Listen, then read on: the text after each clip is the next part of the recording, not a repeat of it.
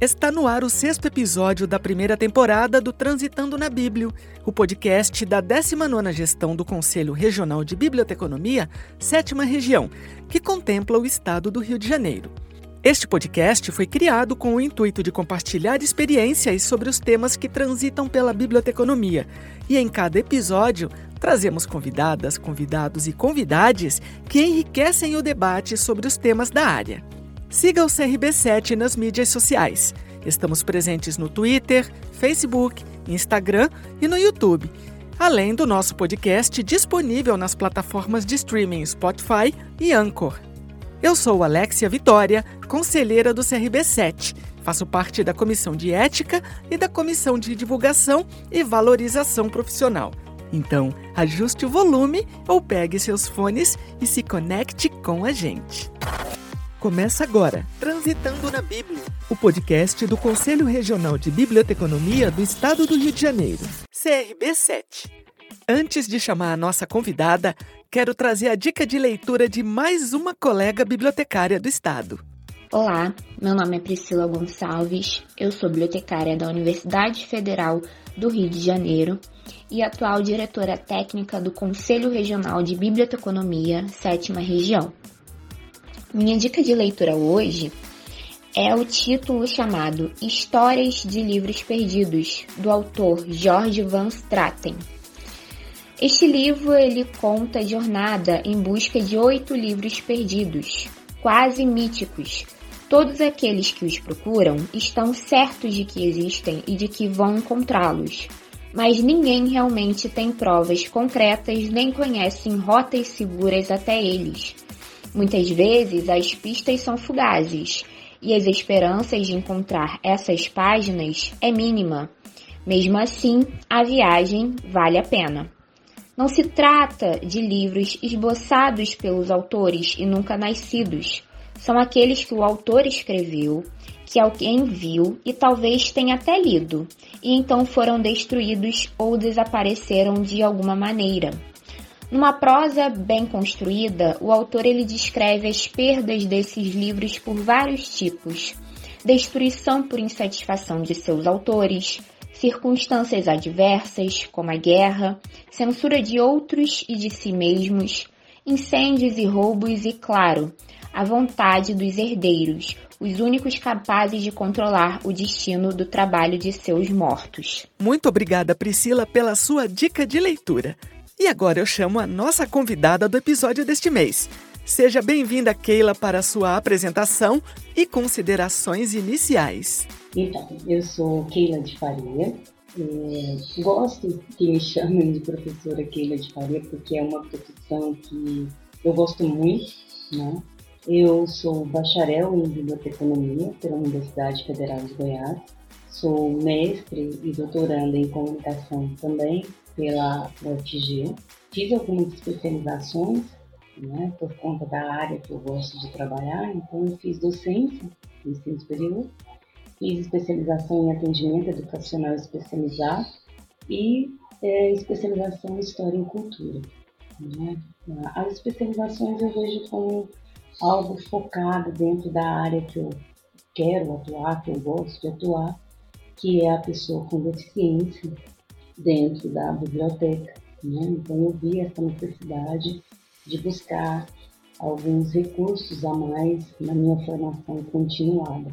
Eu trabalho como voluntária na Associação da de Goiás, onde eu sou bibliotecária, né? é uma associação para famílias né, e pessoas com síndrome de Down. Eu atuei como professora é, no curso de biblioteconomia da Universidade Federal de Goiás no momento, é, já me desvinculei, porque foi só um, um período, né, foi um contrato de professor substituto. E atuei também durante 23 anos no comércio de livros. A minha ida para a biblioteconomia, ela se deu é, com, devido a esse envolvimento com livros, né, que foi uma paixão da minha juventude, vamos dizer assim, que eu entrei no mundo do livro com 17 anos. E, e lá permaneci né, 23 anos, desde a divulgação em escolas e universidades até a gerência de uma distribuidora e proprietária também, porque fui livreira, eu tive uma livraria durante algum tempo aqui em Goiânia e trabalhava com uma área específica, uma livraria é, mais especializada, né? trabalhava com um público de, das ciências sociais aplicadas dentro da, do serviço social e a área de educação.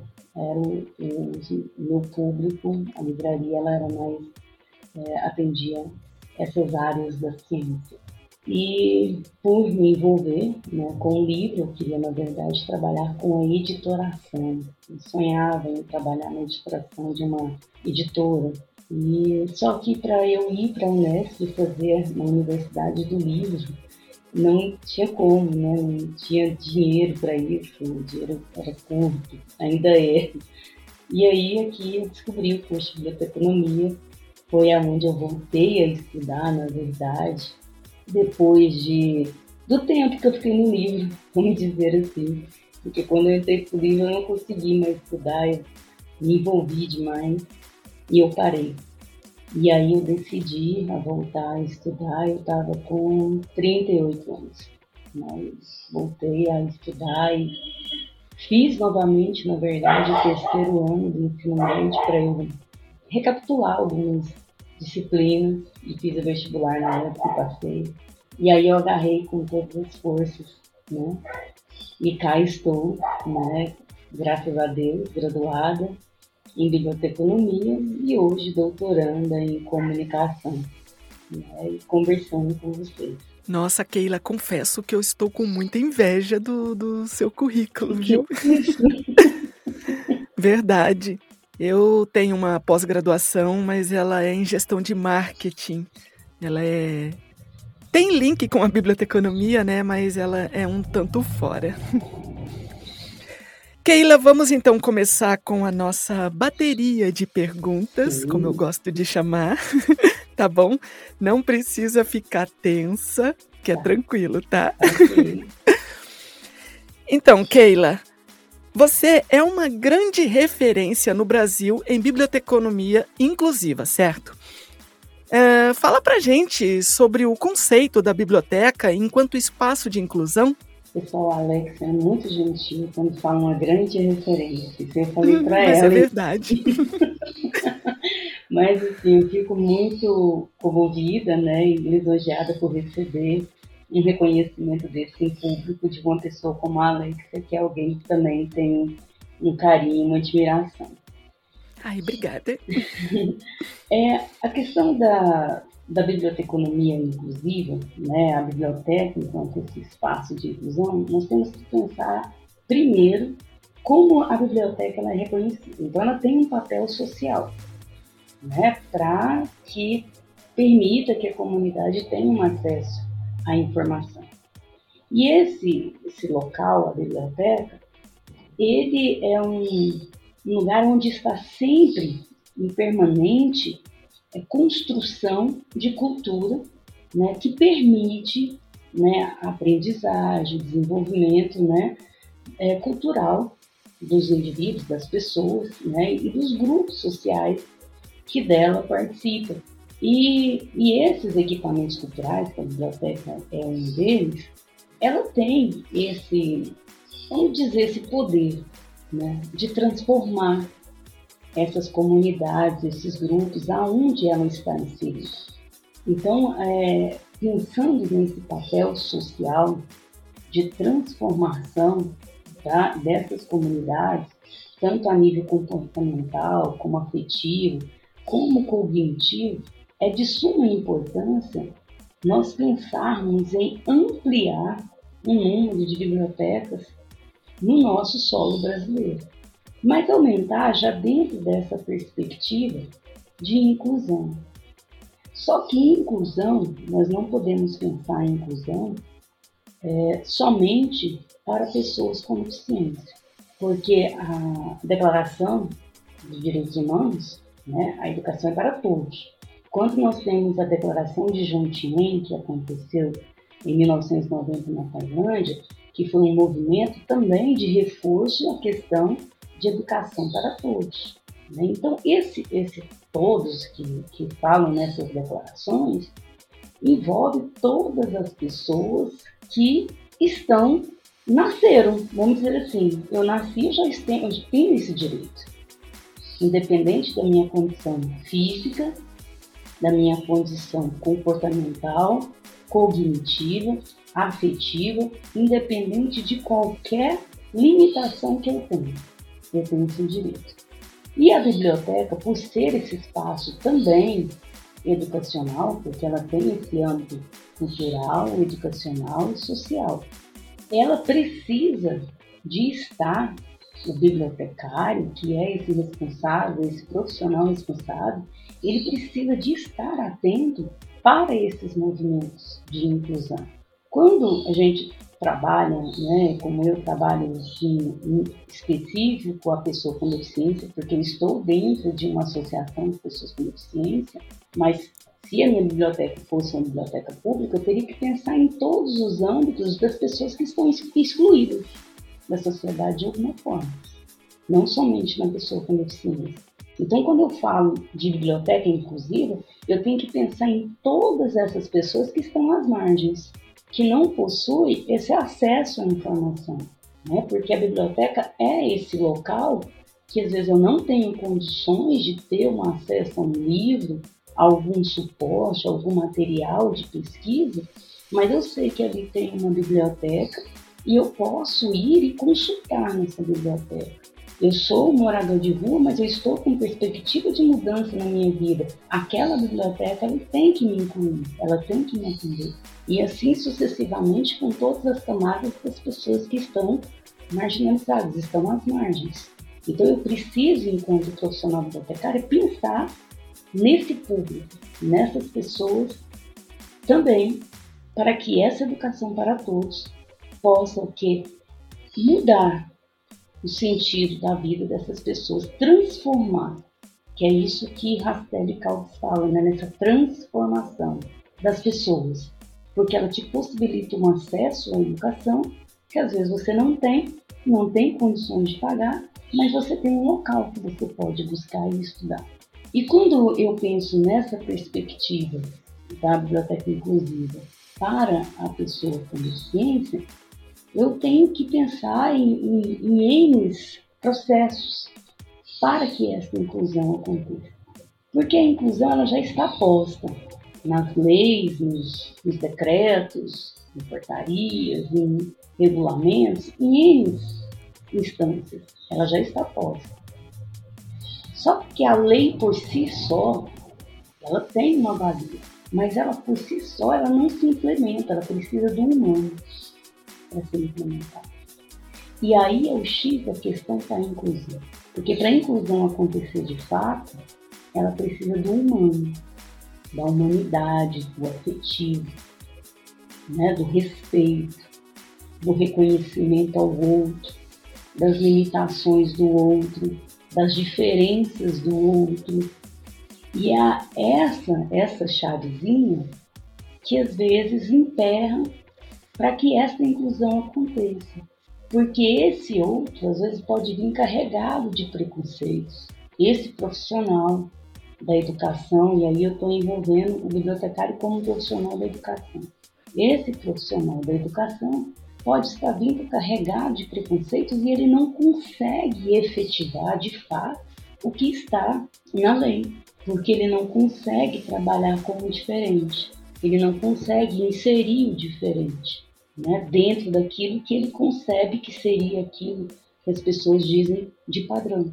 Então, é, esse, esse conceito de biblioteca enquanto espaço de inclusão é isso, é receber o outro a partir das suas diferenças, das suas limitações, e você, é, a partir do, da sua formação, tanto humana como acadêmica e profissional, atender esta pessoa que busca na biblioteca uma transformação para sua inserção social. Então, é, seria este conceito do Alex. Assim, eu percebo assim, sabe, essa inclusão de é, macro, sabe, de, de todos, de aceitar aquele que é diferente de mim, mas eu consigo potencializar as habilidades dele. Porque o grande problema é que a dificuldade em incluir é porque eu sempre enxergo a, a, os defeitos e não enxergo as habilidades. Aquilo que é defeito para mim, né? Que é para mim. Que é aquilo que eu tenho, às vezes, como preconceito. Eu estou carregando dentro de mim, então aquilo ali para mim é alguma deficiência daquela pessoa. E na verdade, o que tem que ser potencializado são as habilidades. Eu tenho que enxergar para eu colocar dentro desse conceito de biblioteca enquanto espaço de inclusão, eu tenho que enxergar a habilidade do outro para que ele possa ser incluso, para que ele possa ser inserido no meio. Então, Keila, quando a gente estava conversando, quando eu te fiz o convite para participar deste episódio do nosso podcast aqui do CRB7, chegamos a tocar no assunto da terminologia, que eu até até me envergonho, inclusive, tá? Utilizei um termo equivocado, errado, que é do senso comum, que é portador da síndrome de Down. Que aí você me gentilmente, né, me corrigiu e propôs a gente conversar sobre esse assunto, essa questão em específico. Então, é, fala pra gente sobre essa questão da, da terminologia. Então, é, é comum mesmo, porque assim, as, os primeiros termos né, que surgiram eram portadores na década de 80, né? Então era portador, né? É, tanto que tinha a sigla PNE, que era portador de necessidades especiais. Só que é, com essas garantias de direitos, né, as pessoas com o movimento, a luta é, das pessoas é, com deficiência, eles conseguiram muitas garantias. E uma delas foi o modelo. Né? Então, o modelo médico, é, ele, ele tem a, a deficiência como algo que é do indivíduo, tipo um problema do indivíduo. Você é, nasceu assim e é um problema seu, o Estado não tem nada para fazer, né? Você é uma pessoa com deficiência física, vai andar às vezes com uma muleta, com cadeira de rodas, e isso é problema seu. Isso é um modelo médico. Depois veio um modelo social, né? E veio já para humanizar, o Estado já teve uma intervenção com algumas garantias de direito, essas pessoas começaram a sair da invisibilidade e tomar um lugar né, de direito na sociedade. E começaram algumas mudanças. E algumas das mudanças começaram né, pelas terminologias. Então, daí, nesse modelo social, o Estado tem que prover alguns meios, né, porque a pessoa nasceu né, com uma deficiência, só que antes dela ter a deficiência, ela é um ser, ela é uma pessoa. A deficiência só existe porque existe a pessoa. Porque se não existir a pessoa, não tem como existir a deficiência. E quando eu falo portador, é como se, é como às vezes eu tento explicar de uma forma para ficar mais didática. Eu estou com a bolsa hoje marrom, então eu estou portando uma bolsa marrom hoje. Amanhã eu vou sair mas eu já não estou portando a bolsa marrom, eu estou portando uma bolsa azul, uma preta, uma vermelha, enfim, qualquer cor. Eu estou portando e por isso eu posso mudar quantas vezes for necessário, quantas vezes né, eu achar que deve. Então, o portar é quando eu tenho algo e eu posso querer usar ou não usar aquilo. E a deficiência não é assim. Hoje, lógico que tem as deficiências, né, que às vezes acontece um acidente, e, e às vezes a pessoa fica imobilizada por um tempo, mas ela, com fisioterapia ela volta, né, ela se restabelece, ela consegue se reintegrar à sociedade com suas funções plenas. Só que tem aquelas deficiências permanentes. E essa o indivíduo não tem como falar assim, ah, hoje eu vou usar a minha cadeira de roda. Amanhã eu não vou usar, tipo assim, eu vou deixar de ser deficiente físico. Né? Aquela deficiência dele não é reversível. Então não tem como ele portar a deficiência física hoje e amanhã simplesmente falar, não, hoje eu não sou mais deficiente físico. A mesma coisa a pessoa com síndrome de Down. É um acidente genético, é algo na genética, é lá no cromossomo 21. Então não tem como amanhã ele falar assim, agora amanhã o meu cromossomo vai ter, é, serão dois genes ao invés de três. Não, então por isso que a palavra não é portador. Essa terminologia não encaixa. E a terminologia utilizada a partir dessas da, de algumas, algumas leis, algumas convenções, que teve uma convenção é, da pessoa com deficiência, é que passou-se a utilizar a terminologia pessoa com deficiência. Então, a pessoa ela vem antes da deficiência. A gente tem que sempre lembrar que antes de ela ter alguma coisa, ela é uma pessoa, ela é um ser. Então, pessoa com deficiência física, pessoa com deficiência visual, pessoa com deficiência intelectual, né? E, e assim por diante.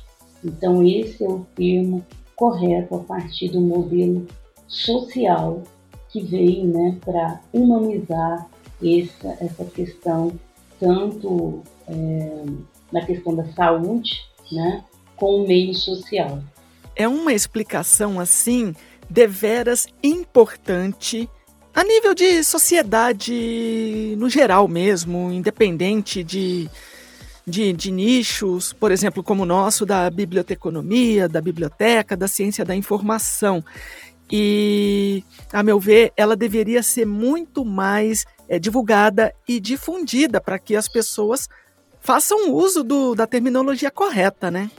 Sim, eu, eu acredito que ainda falta é, realmente divulgar mais a respeito desse modelo Inclusive, o modelo ainda passou por uma outra reformulação, que hoje é o biopsicossocial, né? porque a, a pessoa ela, ela já agrega isso tudo, tanto a questão psicológica, como comportamental, como social. Ela, né, a deficiência é só mais uma parte dela. Né? Ela, ela tem outras outras partes, né? Então a gente precisa realmente difundir as pessoas que trabalham com a questão dessa inclusão né, das pessoas com deficiência, a gente precisa de divulgar mais, porque a palavra portador ela é muito mais conhecida, né? ela foi muito mais divulgada, né? porque foi um, movimento que teve na, na época, né? em meados dos anos 90, e, e, tudo quanto é lugar tinha PNE, PNE, então as pessoas sabiam que eram portadores de necessidades especiais. E a gente precisa de reverter isso, porque houve mudanças, houve mais humanização é, no trato com essas pessoas. A inclusão de pessoas com necessidades especiais ainda é um desafio em nossa sociedade. Fazendo o recorte, a delimitação na biblioteconomia, de que forma podemos agir para que ações de acessibilidade e inclusão sejam criadas e implementadas nas bibliotecas? A inclusão ainda está difícil, ainda é um desafio por aquele fator que eu falei anteriormente. É porque ela depende do humano. E aí o humano, ele está cheio, carregado de preconceitos que vem passando de gerações de família. E a gente precisa começar a trabalhar lá atrás, para que quando essa criança chegar na escola, na biblioteca da escola, que é o segundo contato social, vamos dizer assim, mais próximo e íntimo dessa criança, possa trabalhar essa diversidade, essas diferenças com essa criança, para que seja eliminada essas, essas barreiras. Quando eu, eu falando barreira, já estou falando de acessibilidade dentro da biblioteca. Porque dentro da de acessibilidade, eu tenho oito tipos de acessibilidade, mas tem uma que é a primordial. Então eu vou falar as, vou falar as oito que são essas, essas acessibilidades, vou falar a qual que é a mais importante, assim, que complementa todas as outras, todas são importantes, mas tem uma que é de suma importância, para que a gente possa eliminar essas barreiras. Porque a acessibilidade, ela ela surge porque há barreira. Porque se eu peço acesso, é porque eu não consigo passar, é porque eu não consigo alcançar algo. Então eu estou pedindo acesso, então por isso veio a acessibilidade das pessoas com deficiência. Porque elas não conseguem acessar a informação, elas não conseguem adentrar dentro de um, de um prédio com autonomia. Elas conseguem, se tiver alguém às vezes ajudando, mas não é isso que eles querem, nem elas querem. Eles e elas querem autonomia. Então nós temos a acessibilidade atitudinal, nós temos a acessibilidade arquitetônica, a metodológica, a programática, a instrumental, nos transportes, nas comunicações e, por último, agora, a acessibilidade digital. Essas acessibilidades também estão, elas vão aparecer em muitas leis, mas se alguém quiser acessar, ela pode acessar o Estatuto da Pessoa com Deficiência ou a Lei Brasileira de Inclusão, que é a número 13.146 de 2015.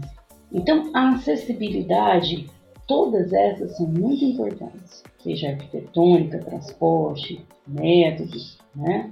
Então, a arquitetônica que vai ser referente às residências, rampas, corrimões, né, para é, todos os equipamentos urbanos, né, que vocês pensam, as guias, né, nas calçadas. Então, tudo isso envolve essa, essa questão da acessibilidade arquitetônica, né, os elevadores com os brailles, às vezes os pisos tátil dentro do, dos estabelecimentos de comércio também. Acessibilidade metodológica, que é essa questão dos métodos e técnicas né, de estudo para essa inclusão educacional. A programática está dentro das políticas públicas, as leis, decretos. Né? A instrumental é sobre os instrumentos e utensílios, é, seja escolar, e dentro profissional, às vezes, de algum instrumento para trabalho, é, de lazer, de recreação. Acessibilidade nos transportes, que são aquelas né, rampas que a gente verifica dentro dos ônibus, os carros adaptados, e nas comunicações, que é um pouco da nossa área.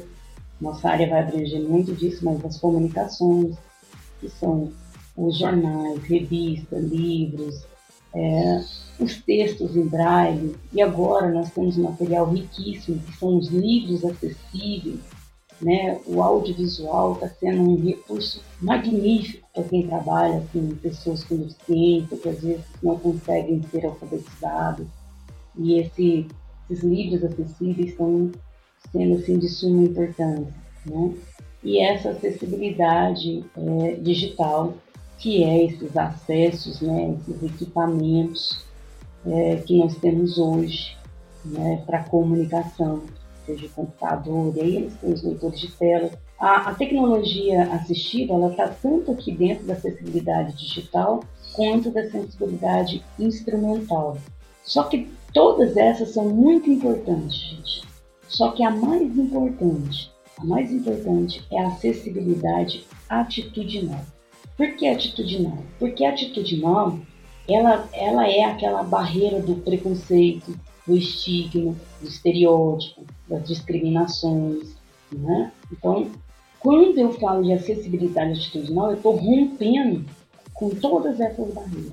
Eu estou rompendo com todos esses termos que eu falei para vocês.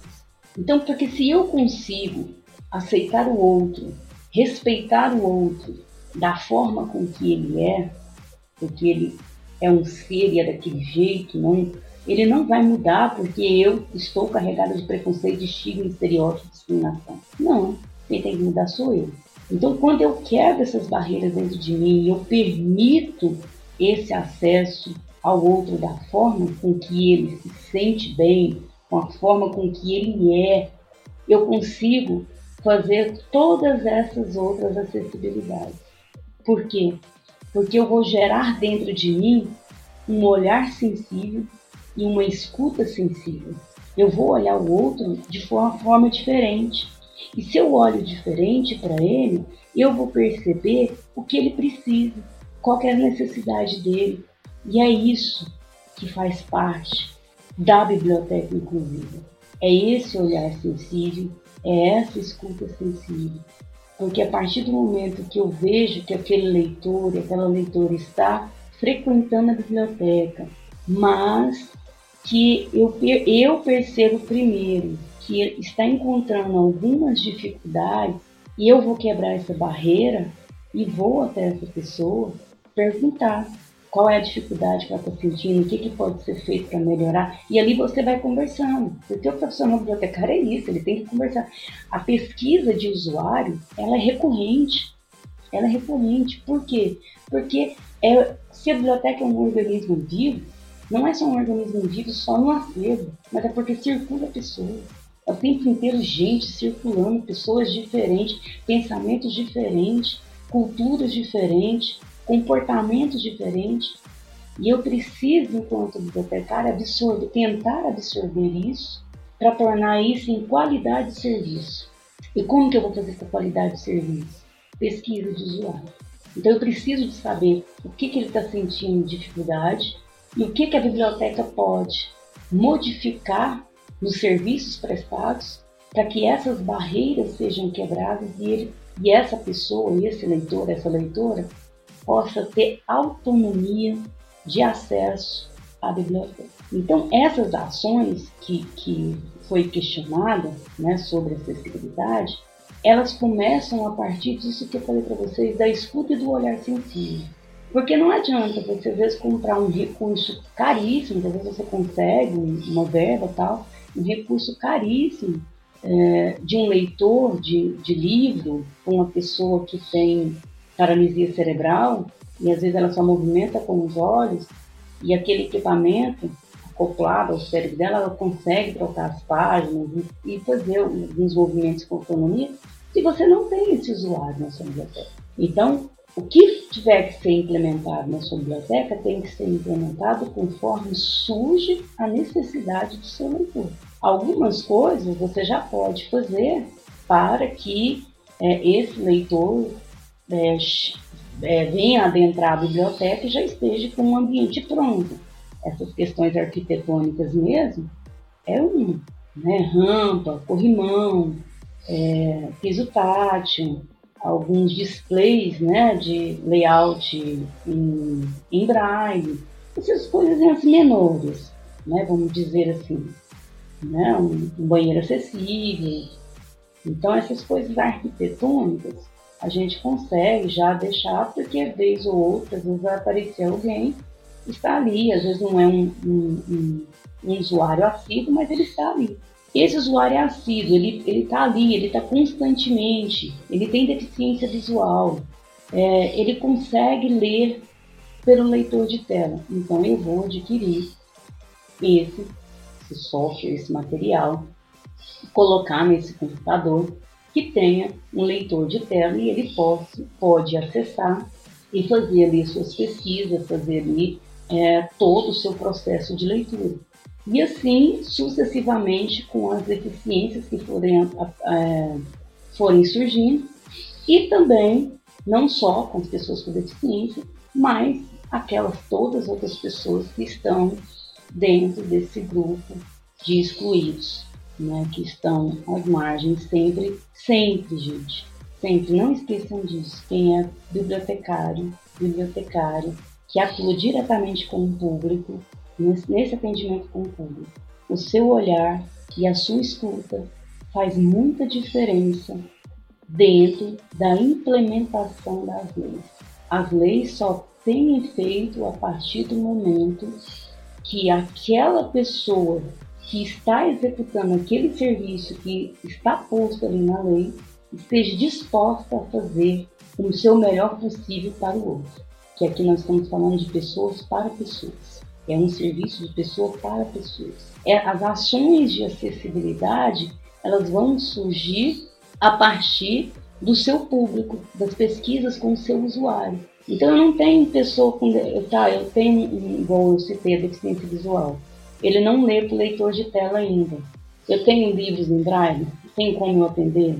É um leitor assíduo? Que tipo de livro lê? Aonde que eu vou conseguir esses livros?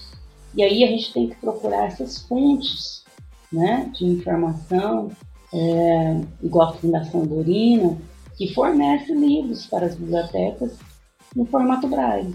Eu mesmo fiz o cadastro da Biblioteca Asal e recebi. Já recebi audiolivro e recebi livro em Braille. Eu tenho, assim, hoje, um público com deficiência visual? Ainda não.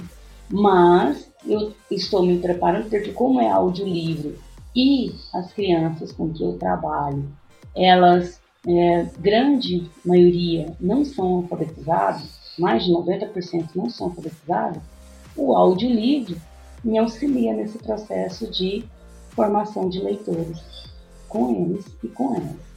Então seriam é, essas as ações de acessibilidade, é perceber primeiro o seu usuário. E a primeira acessibilidade é a atitude nós, porque as outras são consequências, porque você vai começar a escutar, você vai começar a ver com um outro olhar esse usuário e você vai começando a adaptar o ambiente por meio de conversa com esse leitor, essa leitora. Siga o CRB7 nas mídias sociais: Instagram, Facebook, Twitter e também no YouTube. Keila, agora a gente vai para a pergunta da coordenadora da comissão de divulgação do CRB7, tá?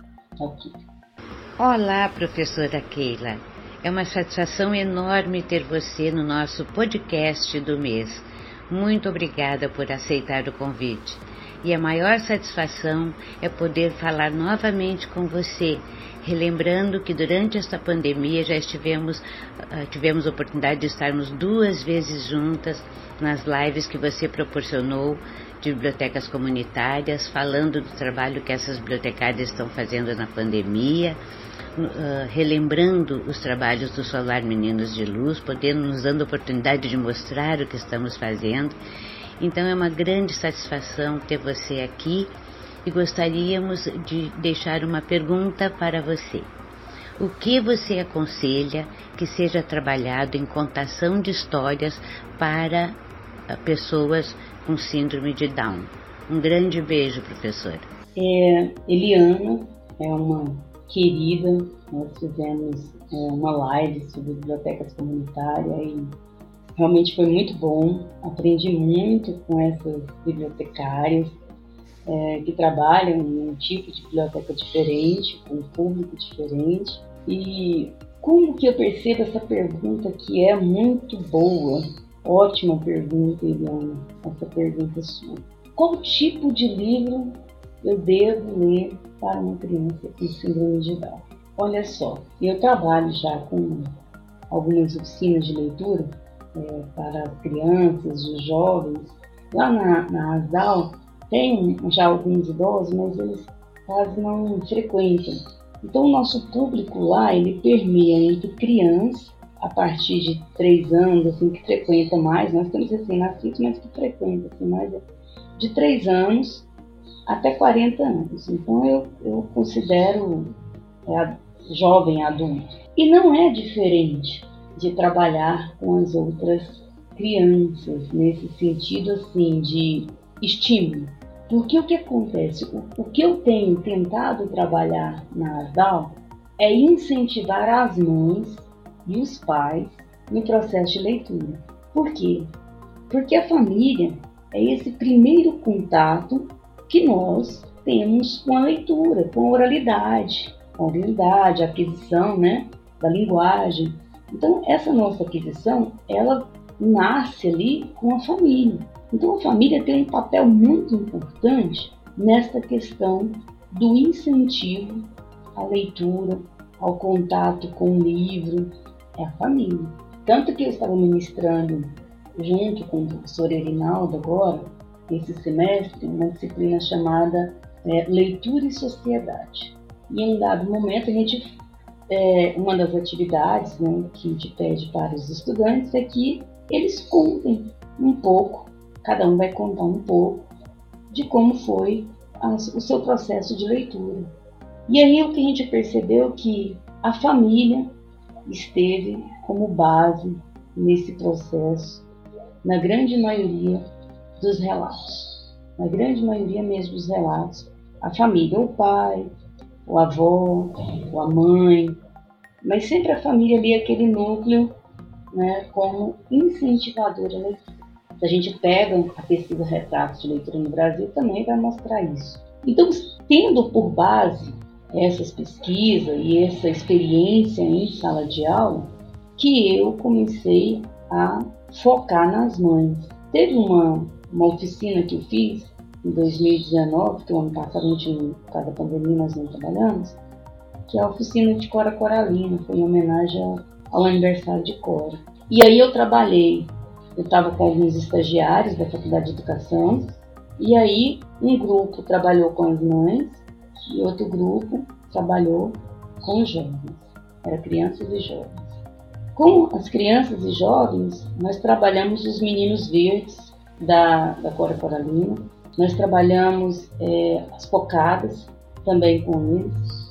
E com as mães nós trabalhamos já outros livros, né, tipo Vintém de Cobre, né? Nós trabalhamos outros livros que relatam um pouco do cotidiano de uma forma diferente. Então, eu não trabalho livros diferentes daquilo para a faixa etária, vamos dizer assim, para as crianças, para as crianças. Agora, quando eu quero que eles explorem a narrativa, eu uso muito livro de imagem nas oficinas com eles. Então, eu pego os livros de imagens e peço para que eles contem a história a partir da sequência de imagens. E cada um conta uma história diferente. É isso que é o mais interessante. Cada um tem uma percepção diferente. E nisso eu consigo trabalhar a oralidade com eles, porque muitos têm dificuldades na fala devido a uma hipotonia na língua. A hipotonia na língua é, é uma questão muscular, né? o músculo da língua é pesado, então ele tem uma hipotonia e é por isso que eles têm uma dificuldade para falar. E quando você lê em voz alta um livro, ou quando eles percebem como que é feita essa leitura, e quando você pede para que eles leiam o livro e ali eles vão criando as histórias do que surge na imaginação deles, você permite essa participação no processo de leitura, estimula a oralidade e o processo imaginativo também dessas crianças. Você aumenta o vocabulário, porque às vezes o vocabulário é muito restrito e quando você começa a trabalhar imagens, você começa a ampliar o vocabulário dessas crianças. Com jovens, nós estamos falando de pessoas com deficiência intelectual. Então é claro que eles não vão ter o mesmo desenvolvimento de uma criança de 20 anos, como eu tenho minha sobrinha aqui, a Vitória, ela tem 20 anos. Alguns aspectos, o desenvolvimento dela cognitivo corresponde à faixa etária dela. Que aspectos? O aspecto dos hormônios. Está namorando, ela namora, né? Então, essa, essa coisa de, de aflorar esses hormônios do corpo na faixa etária correspondente, isso é normal. Normal.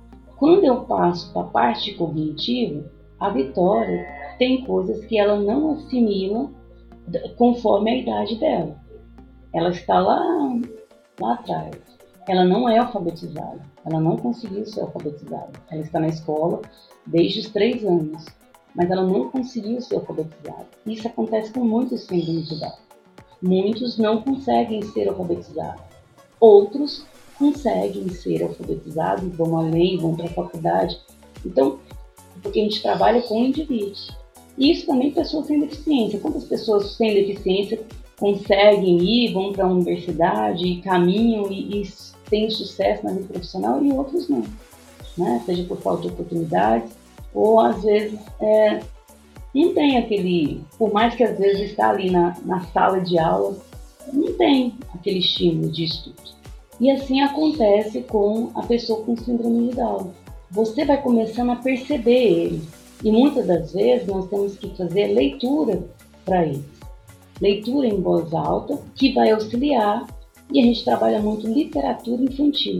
A juvenil ainda não consegui trabalhar com eles. Eu tenho um outro grupo lá, que é um grupo que é alfabetizado, e aí esse já lê Thalita Rebouças, esse já é um grupo bem mais avançado.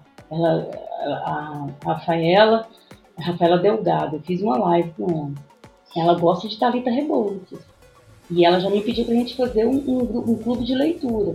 E eu tenho esse, esse síndrome de Down, que já são adultos jovens, que têm essas leituras mais avançadas.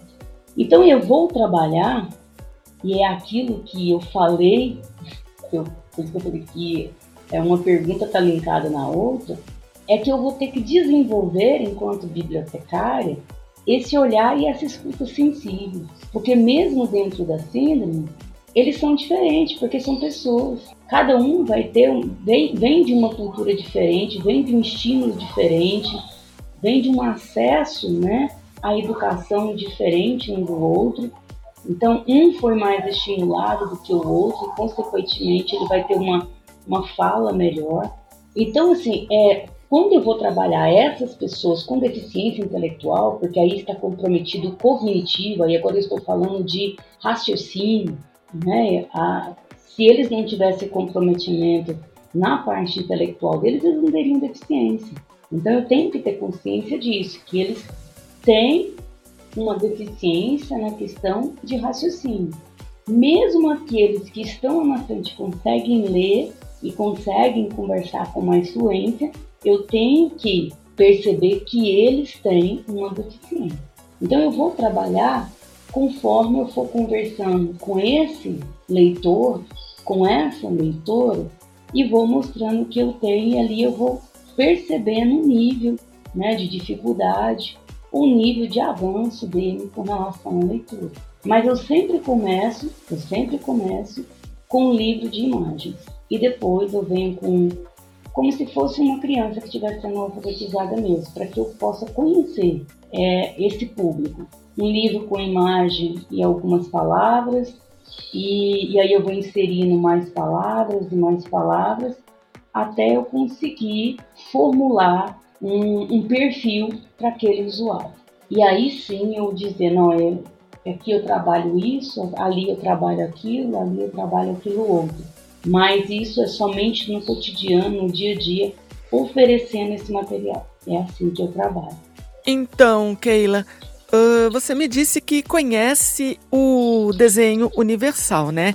Sim. O desenho universal, como que eu tomei conhecimento? Eu estava na escola de teatro e o tema que eu fui trabalhar para o meu TCC foi dublagem e acessibilidade. E quando eu estava no período de pesquisa pelo referencial teórico, eu tomei conhecimento de um artigo publicado no site do canal Versão Dublada. Esse artigo foi escrito brilhantemente pela Maísa Caroline e tratava né, da dublagem enquanto acessibilidade e ela menciona o desenho universal no artigo dela.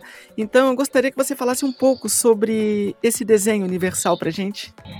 O desenho universal ele tem sete princípios, né? E ele foi criado por um americano, ele é um, um arquiteto, e ele usava a cadeira de rodas, né? E um, um respirador artificial. E, e aí ele criou essa terminologia, né? Do design universal, que no caso é desenho universal. E a partir da, da década de 90, foi a década de 90 mesmo, algum grupo de, de arquitetos né, é, estabeleceram, junto com o Ron, né, que foi esse, essa pessoa que, que criou a terminologia, eles estabeleceram sete princípios do desenho universal. E aí esses conceitos ficaram mundialmente conhecidos e adotados e implementados, né, é, ajustados para os programas de acessibilidade plena. Aí nós estamos falando da questão plena de acessibilidade. Então, é um princípio igualitário, que é o, o uso equiparável, né? É, tornar igual, né? Então, são espaços, objetos e produtos que podem ser utilizados por pessoas com diferentes capacidades. E aí, de forma que os ambientes se tornem iguais para todos. Então, você vai fazer um, uma porta com, com sensor que se abre sem exigir força física. Vamos supor um exemplo. Né? É, o alcance das mãos de usuários de alturas variadas. Então você vai fazer esse desenho dessa porta já pensando nesse acesso para todos, sem dificuldade para nenhum tipo de pessoa. Esse é, é, é um dos princípios. É, o outro é o adaptável, o uso flexível, né? É, quando a gente fala flexível, que a gente pode dobrar, alterar, né? Adaptar. Então, é o design de produto, o espaço que atende pessoas também com diferentes habilidades, diversas preferências. Então, é, um computador com teclado e mouse ou com um programa do tipo DOSBox. Que, que nós falamos, que eu falei para vocês, do, do leitor de tela. Então eu tenho um, um computador que está já ajustado para essas questões de acessibilidade dessas pessoas com deficiência visual. Ele já vem com esse desenho dentro dele, já com esses softwares, com todos esses recursos de acessibilidade. Se eu tenho uma tesoura que ela, ela pode ser usada tanto por uma pessoa que é canhoto como uma pessoa que é destra. Então ela é adaptável. Ela pode ser usada por diferentes tipos de pessoas dependendo aquela necessidade, né? É, quando eu falo no terceiro princípio é o princípio óbvio, né? Quando uma pessoa aquela, aquelas plaquinhas, né? Do, do dos banheiros. Então eu tenho aquela menininha com a sainha e uma pessoa na cadeira de roda. Um, um, um símbolozinho que identifica que é masculino e uma pessoa com deficiência. Então esses são o óbvio, é o uso simples, o intuitivo. Então eu é de fácil entendimento para compreender, né, as habilidades, a linguagem. E aí você faz aquele uso também, um uso para todos é, a informação de fácil percepção. Né? Então, é aquilo que eu falei para vocês também dos comunicados com símbolos em relevos, em braille, sinalização auditiva.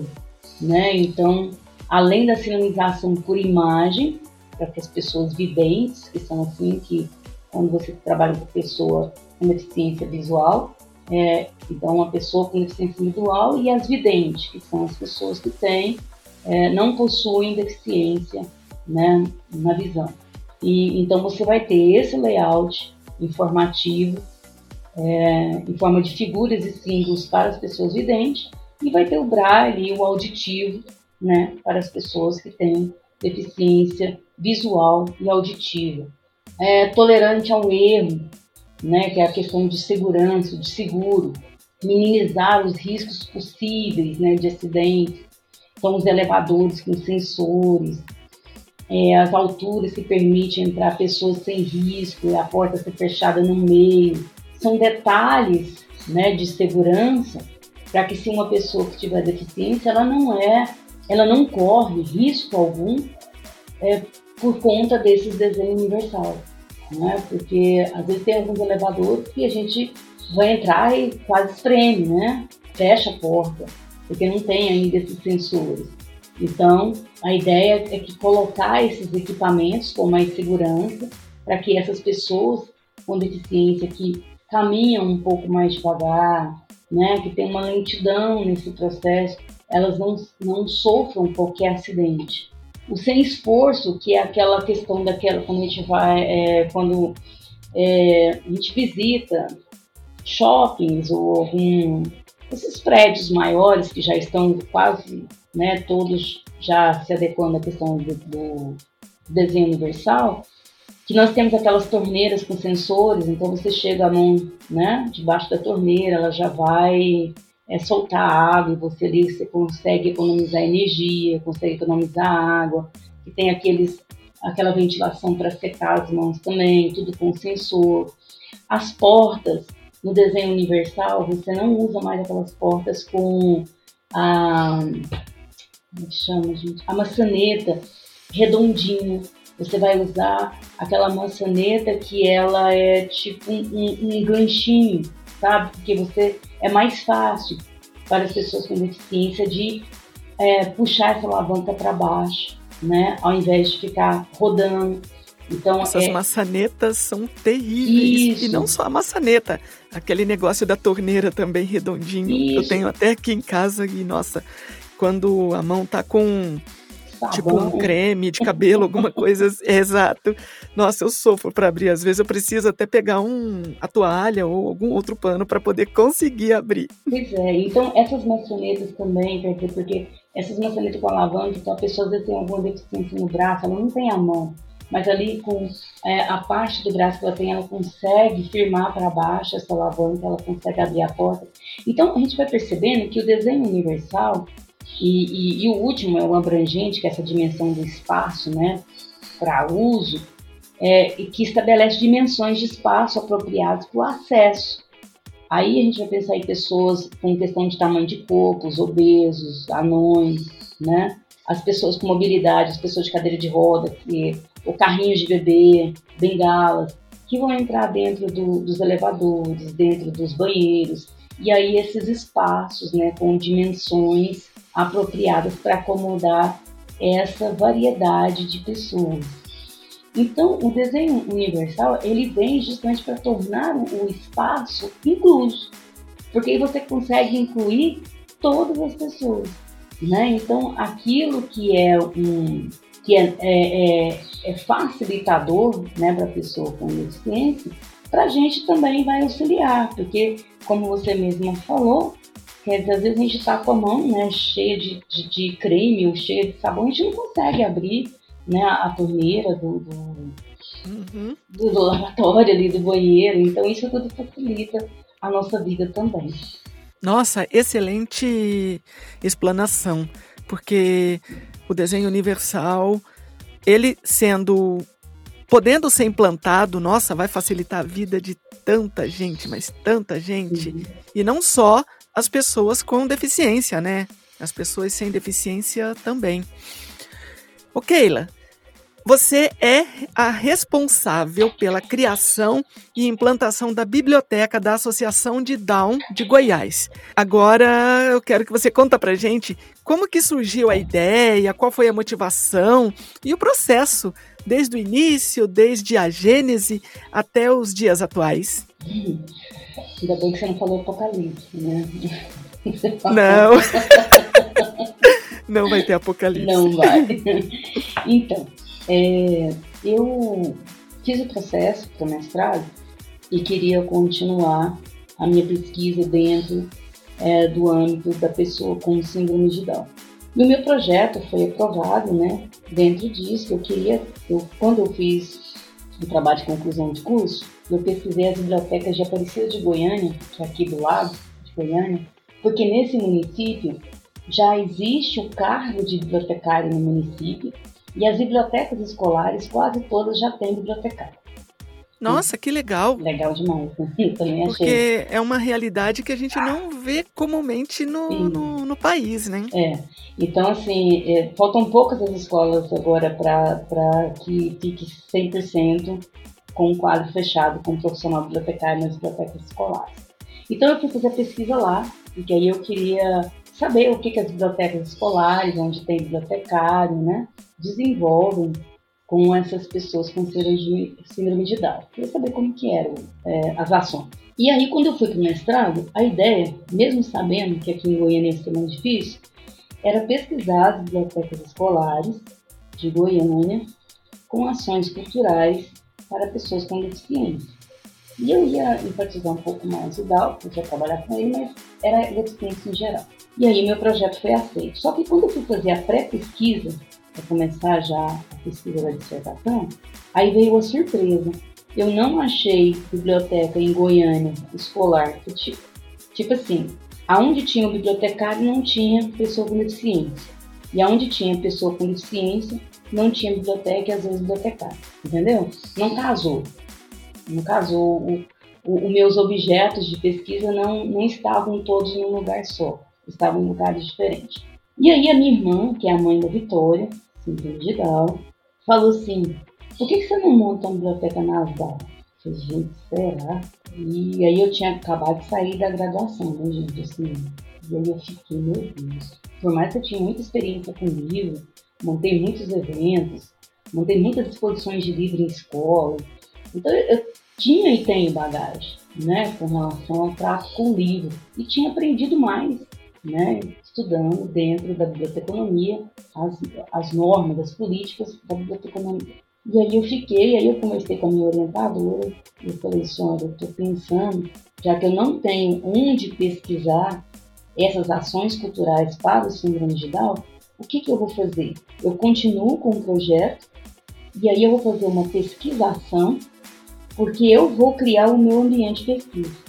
Ela falou, como assim? Eu falei assim, eu vou implantar a biblioteca dentro da Associação da Audi Goiás.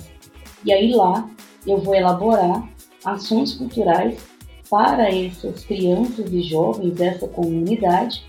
E aí assim eu vou perceber como que se dá o processo de comunicabilidade por meio né, da imagem pelo síndrome de Down. E ela falou assim, você tem certeza que você dá conta de fazer isso em menos de dois anos? Porque é menos de dois anos. Porque dois anos já tem que estar encerrando. Eu falei assim, tem, tenho certeza.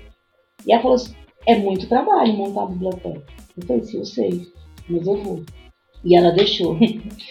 aí ela deixou, e aí eu comecei junto com a minha irmã, né? É, fizemos um banho, eu ganhei um banho, eu falei a ideia para uma, uma amiga da minha irmã, que ela faz políticas públicas no UFG. E aí essa, essa menina ela é design também.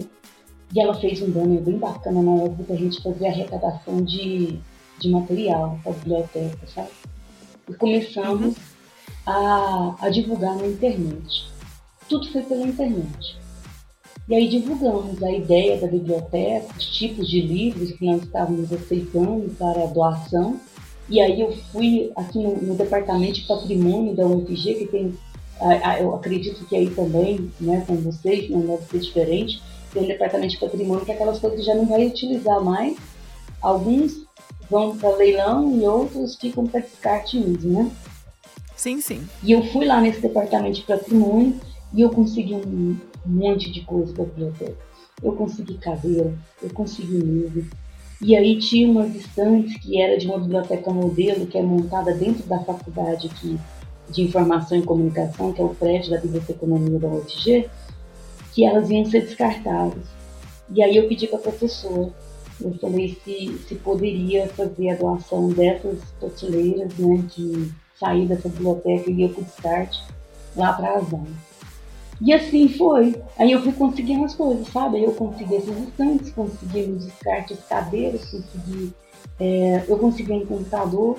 Ganhamos de Brasília cinco computadores notebooks para para o processamento técnico né, dos, dos estagiários que estavam me ajudando. E nisso, eu sei que eu consegui mais de 5 mil livros de doação. Ganhei uma impressora, é, ganhei impressora, ganhei a pintura da sala, ganhei as persianas para a sala, ganhei o ventilador, depois nós ganhamos ar-condicionado, tudo ganho. Não compramos nada, tudo ganho.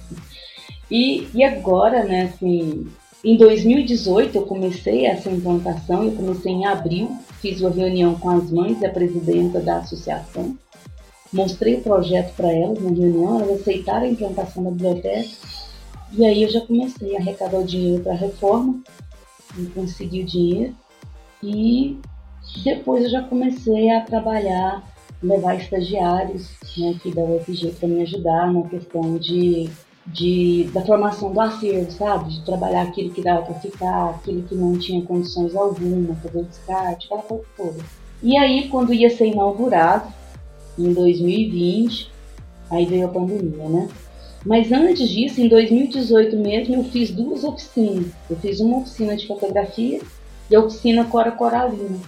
E a da Cora Coralina eu finalizei ela lá em Goiás, na cidade de Goiás. Eu fiz uma visita com os meninos e com as meninas, porque depois que a gente tinha percorrido as páginas dos livros, eu quis levar eles para conhecer o ambiente. E aí nós terminamos o, nosso dia lá em Goiás, na cidade de Goiás, tomando banho no Rio Vermelho. Ninguém tinha levado roupa de banho. Mas com a roupa que estava no corpo, nós entramos no rio e foi assim, foi muito bacana, porque era justamente no Rio Vermelho que o jardineiro da Cora Coralina queria que os meninos verdes, que são supostamente meninos com deficiência, fossem jogados para ir embora no rio. Então, assim, a gente né, vem todo com esse lado imaginativo E foi assim que está surgindo a Biblioteca Casal. Eu agora consegui uma, sempre com pessoas ajudando. É, trabalho com software livre, trabalho com cor, é, para a questão da gestão de biblioteca. Eu conseguindo agora, estou conseguindo agora uma pessoa que me ajudou a fazer as carteirinhas, que eu estava com problema para fazer as carteirinhas. E eu creio que até agosto já estou entregando, os meninos do segundo semestre já começam a fazer empréstimos lá na Biblioteca Casal. E por enquanto eu estou trabalhando com eles só com livro só virtual ou em oficinas. Eu ainda não estava trabalhando em questão de empréstimos. Olha, Keila, eu estou aqui impressionada como que você conseguiu montar uma biblioteca com com as doações, né? E você conseguiu, você pôde contar com a boa vontade da sociedade, vamos dizer assim. Sim, foi bem isso. Aquilo que eu te falo que é por isso que assim, eu sempre penso assim, eu posso estar errado, mas as coisas acontecem quando nós temos muitas mãos para nos ajudar, uhum. Você entendeu? Sozinha eu não conseguiria fazer isso, sem a ajuda da minha irmã, que sempre esteve aqui comigo, me ajudando, porque né, tinha também a questão do mestrado, disciplinas, e com tudo isso ainda organizar a biblioteca. Então era muita coisa, foi muito puxado, o mercado realmente foi muito puxado. Mas os meninos gostam muito, eu também gosto muito deles, né? E, e eles me recebem muito bem. O que eu proponho fazer com eles, as mães aceitam, às vezes eu entro em contato com elas, olha, eu estou pensando em fazer isso. O que, que vocês acham? Porque antes de, de propor, eu converso sempre com elas, entendeu? E converso com eles também, porque muitas coisas dependem delas, sabe? Ainda é muito restrita a autonomia, igual eu fiz um, uma oficina, recebi uma estagiária e eu falei que eu queria uma oficina de livros. E ela estruturou a oficina de livros e nós trabalhamos. Mas algumas mães não aceitaram que a, os seus filhos participassem, porque diz que a Libras vai atrapalhar a oralidade. E Libras não atrapalham a oralidade, mas isso é uma quebra sabe, de, de, de preconceito ainda que eu estou trabalhando, até mostrar para elas que a Libras é uma forma mais deles serem inclusos e incluírem outros no meio deles, né? Porque eu preciso de trazer outras pessoas para o meio deles, não posso ficar só naquele ninho ali, só com dado, entendeu? É, então, é, foi assim, mas foi difícil, mas foi, foi muito gratificante. Eu me sinto assim muito feliz com o resultado hoje que eu tenho ali dentro da ASAL, mesmo não fazendo empréstimo ainda, mas eu não deixei de trabalhar leitura com, com essas crianças, com esses jovens. Eu trabalho de uma forma online, dou, eu dou sugestões de, de áudio, né, de audiovisuais acessíveis para as mães passarem para os meninos, porque tem, tem é, audiodescrição, tem legenda, e é uma leitura fácil. Então, para eles, é, esses audiovisuais acessíveis é, são muito bons, muito bons. É, você falando do audiovisual acessível me faz lembrar muito o meu TCC, né? Que o, o foco, o, a delimitação foi a dublagem como ferramenta, recurso de acessibilidade, mas eu cheguei a, a falar sobre Libras, a janela de Libras, no caso, né, o closed uhum. caption, a legendagem convencional, a audiodescrição. Então, são recursos que são realmente importantíssimos e necessários. Necessários, verdade. Agora temos a pergunta da presidenta do CRB7, que ela vai na linha da última pergunta que eu tinha para fazer, que é sobre o conceito de inclusão inversa. Olá, eu sou Eva Medvedev e estou como presidenta do Conselho Regional de Biblioteconomia do Rio de Janeiro e quero agradecer a professora Keila por ter aceitado o nosso convite e fazer uma pergunta que é, realmente já tenho curiosidade sobre isso há algum tempo. Nós falamos muito sobre educação inclusiva, mas não fazemos tanto. E a minha pergunta se refere à educação dos não especiais, como nós estamos sendo educados. Que tipo de campanha existe para conscientizar e educar as pessoas ditas normais ah, sobre a educação inclusiva, a necessidade e a importância dela nas nossas vidas? Eva, eu agradeço muito essa oportunidade de poder estar participando desse podcast aqui com vocês, com a Alexia. Né? E, e eu acredito que seja um assunto que é de relevância, como a Alexia mesmo falou, que precisa de ser mais divulgado, porque as pessoas nem sabem que a, o termo portador não, não se utiliza mais, né? E eu acredito que esse, esse espaço aqui é uma das formas de divulgação para, para esse tipo de, de informação. Então, essa questão é, dessa educação das pessoas sem deficiência para com as pessoas com deficiência e que a gente pode, é, pode se entender como inclusão inversa. Eu, eu trabalhei isso na minha dissertação também. Eu vi esse termo a primeira vez, a inclusão inversa, que é um tipo de ação, que foi que a Eva pediu, né, um tipo de educação que pode ser feita com essas pessoas. Primeira vez que eu vi esse termo, é, inclusão inversa, foi no Rio de Janeiro, na escola, é, na escola municipal Maria Montessori. É, tem uma, uma coordenadora, não sei se ela ainda é, eu entrei em contato com ela, inclusive pelo Facebook, mas ela disse que não estava mais lá na, na escola e não foi possível eu pegar mais dados mas ela implantou né, essa questão dessa inclusão inversa, que, que é o que? É fazer com que as pessoas sem deficiência passem a frequentar os locais das pessoas com deficiência. Como assim? O processo de inclusão é a inserção das pessoas com deficiência, das crianças e jovens com deficiência no ensino regular. Esse é o processo de inclusão. Então eu pego essa pessoa, essa criança, e vou colocar ela numa sala de aula comum no ensino regular. Quando eu falo em inclusão inversa, eu vou pegar essas crianças e esses jovens que estão nessa sala de aula e vou fazer atividades lá na associação DAO e eles vão começar a conviver com o síndrome de Down. Então as ações que eu vou, que eu, enquanto bibliotecário, estarei desenvolvendo é para mostrar né? Não é nem pra, acho que ele não é nem mostrar, mas é oportunizar que essa, esse grupo de crianças e jovens comecem a conviver com um número maior de pessoas com síndrome de Down e, é, e a partir desta inclusão inversa, que é trazer a sociedade para esse locus, a gente pode tentar mudar essa questão do estigma, dos estereótipos, dos preconceitos, das discriminações. Eu sei que muitas crianças chegam na escola carregadas com isso tudo por conta de família. Então a intenção é sempre trazer, quando a gente está dentro de uma associação, o bacana é porque você pode trabalhar a comunidade, então você vai trazendo a comunidade.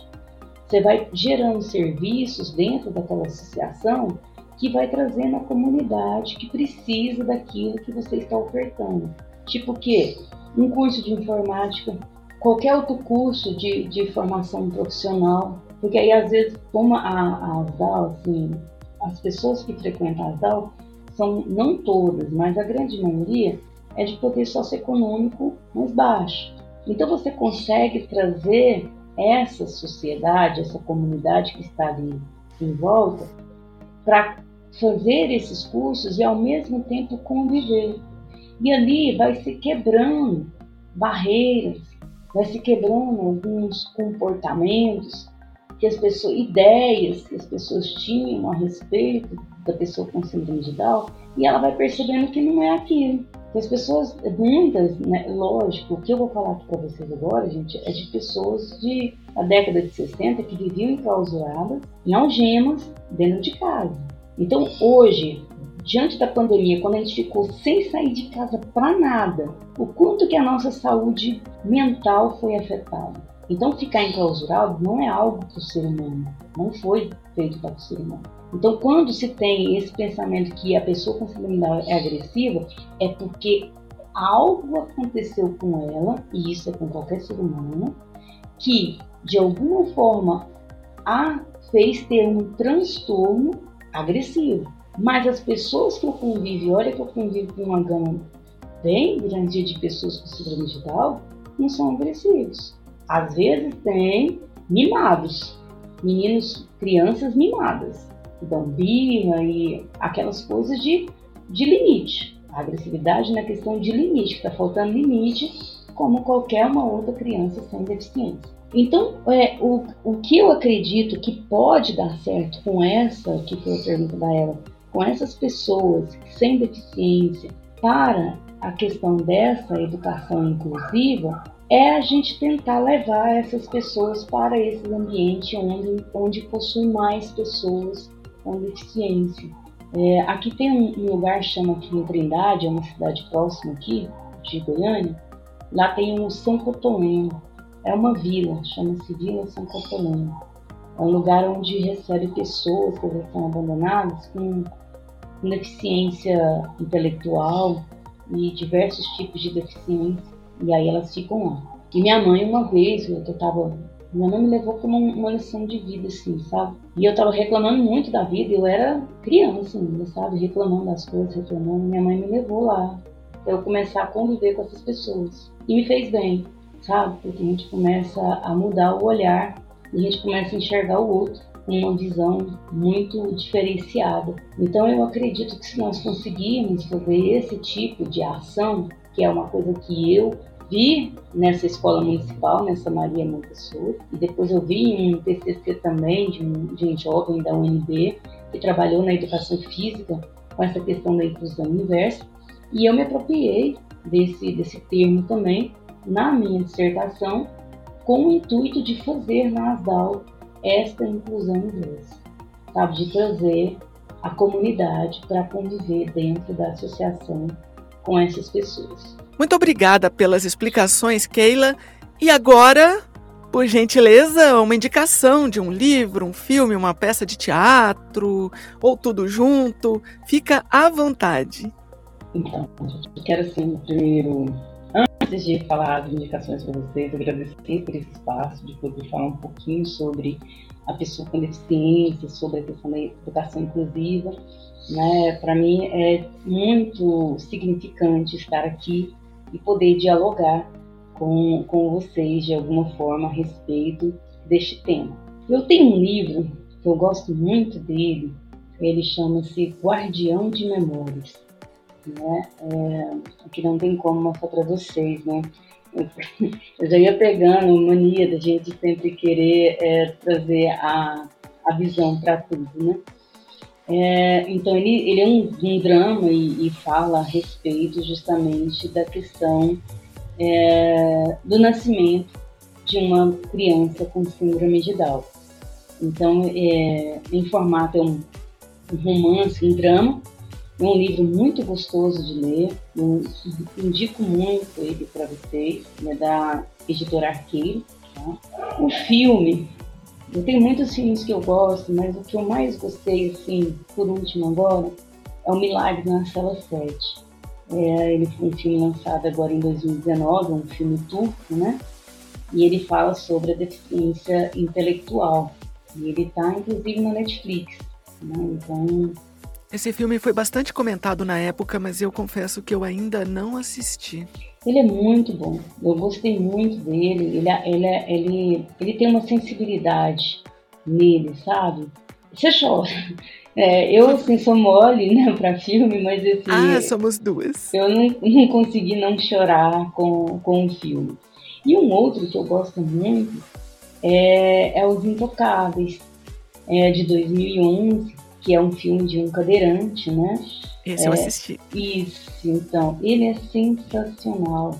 E filme eu tenho mais, né? Que é o, o Extraordinário. Então, para mim, são os três: é o Extraordinário, o Intocável e o melhor de todos. Assim. Todos são muito bons, mas Milagre na Sala 7 ele tem um roteiro muito bacana, né? E livros depois eu posso estar mandando mais para vocês né? Mas assim, queria que vocês pudessem ler O Guardião de Memórias, porque ele é muito, mas muito bom. Keila, Em nome da 19ª Gestão do Conselho Regional de Biblioteconomia do CRB7 e também da Comissão de Divulgação e Valorização Profissional, eu quero deixar aqui expressar os meus sinceros agradecimentos por você ter aceitado o convite de participar deste episódio número 6 do nosso podcast. E agora, suas considerações finais. Eu acredito muito nas pessoas. Eu ainda acredito muito nas pessoas. E tanto que eu gosto muito de trabalhar com Paulo Freire, porque como eu trabalho com pesquisa participante, pesquisação, educação popular, é, sempre estou buscando algo dentro dessa área de aprofundar nos estudos de Paulo Freire, assisti uma, uma live esses dias com o Brandão, o Carlos Brandão, que estava ali junto com ele, porque eu acredito ainda que a gente consegue, de alguma forma, fazer um mundo melhor, né? um mundo mais equiparado, mais sem discriminação, zero de preconceito, mais tolerante, mais compreensivo e com esse olhar e essa escuta sensível que eu falei para vocês que ela não é válida somente para a pessoa com deficiência, mas para com o outro, que às vezes está do seu lado com uma depressão e precisando de uma escuta sensível, do seu olhar sensível, para trazer ele para o meio social novamente.